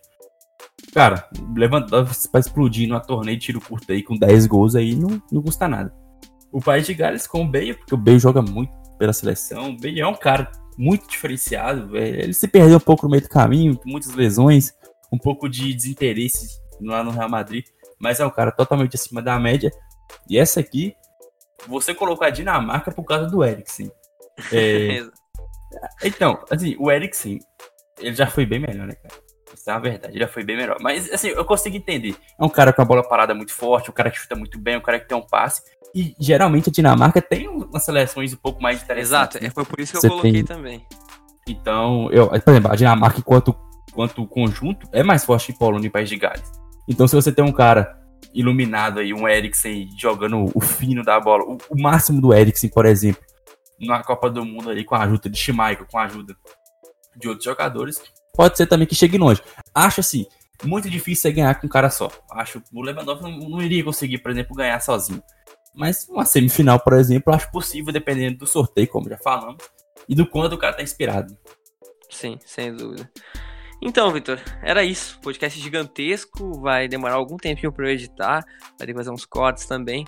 Mas foi bem legal esse tema, um tema que a gente pouco levanta. E agora que a gente tem tempo, a gente pode falar um pouquinho de seleção também, porque em condições normais a gente falaria com certeza mais de times. Mas, enfim, um, um, um tema legal que vocês escolheram, que ganhou a enquete, e que espero que vocês tenham gostado, né? Porque deu algum trabalhinho, um pouco de pesquisa e tal. E uma pauta gigantesca que a gente fez de cada, de cada seleção. Mas acho que, acho que ficou bem legal, né, Vitor? Oh, bastante, achei. Foi muito bom fazer esse podcast, viu? Era isso, manda, manda teu recado aí pros nossos seguidores, para eles nos seguirem ali no, no, Spotify, que a gente tá quase com mil inscritos ali no Spotify, a gente tá com bastante Muita inscritos coisa, ali no, no Castbox, bastante mesmo. E a audiência do último podcast foi muito alta também, dos últimos dois, com parte 1 parte 2. Foi bem, bem expressiva para dois podcasts que foram basicamente juntos, né? Foi um sexta e outro segunda. Então manda o teu salve, coisas que a gente tá fazendo no guia agora na quarentena. E, e era isso, basicamente, né? É, os recadinhos de sempre, é, agradecer a todos que ouviram. Dá uma olhadinha lá no, no arroba aqui do Futebol Plus, muito conteúdo por lá, algumas trechos saindo aí de estádios times pequenos, tá bem legal ficar procurando estádio aí no, no Google aí, procurando imagens, aí você, você joga o Street View lá pra ver em torno do, dos estádios, muito bom mesmo. É, o Guia também participando bastante lá. O próprio o, o arroba Guia do Futebol com algumas três lá de barganhas. O Rodrigo fez uma, uma, um baita resumo dele de Vise. Daqui a pouco talvez tenha da, da Liguinha também. Algumas coisas estão se planejando aí. Forte é que o, os perfis estão sempre bem, bem atualizados. E siga a gente aí no Spotify para bater logo essa marca aí, bem expressiva aí de, de mil seguidores. E era isso, agradecer novamente a todos que ouviram até aqui. Fiquem em casa e até a próxima. Era isso, mais um podcast do futebol aqui. Estamos sempre disponíveis no SoundCloud. Pode ir lá nos seguir, deixar o teu like, sempre bom. Spotify também nos siga, sempre muito importante pra gente. Ficamos muito felizes. No Cashbox também podem nos escrever, no iTunes, cinco estrelinhas sempre. E era isso, né? Mais um podcast aqui do Guia Futebol. Como o Vitor falou, muitas threads no arroba o Guia do Futebol e no Guia, do, no Guia Futebol Plus. E era isso. Esse foi mais um podcast do Guia do Futebol.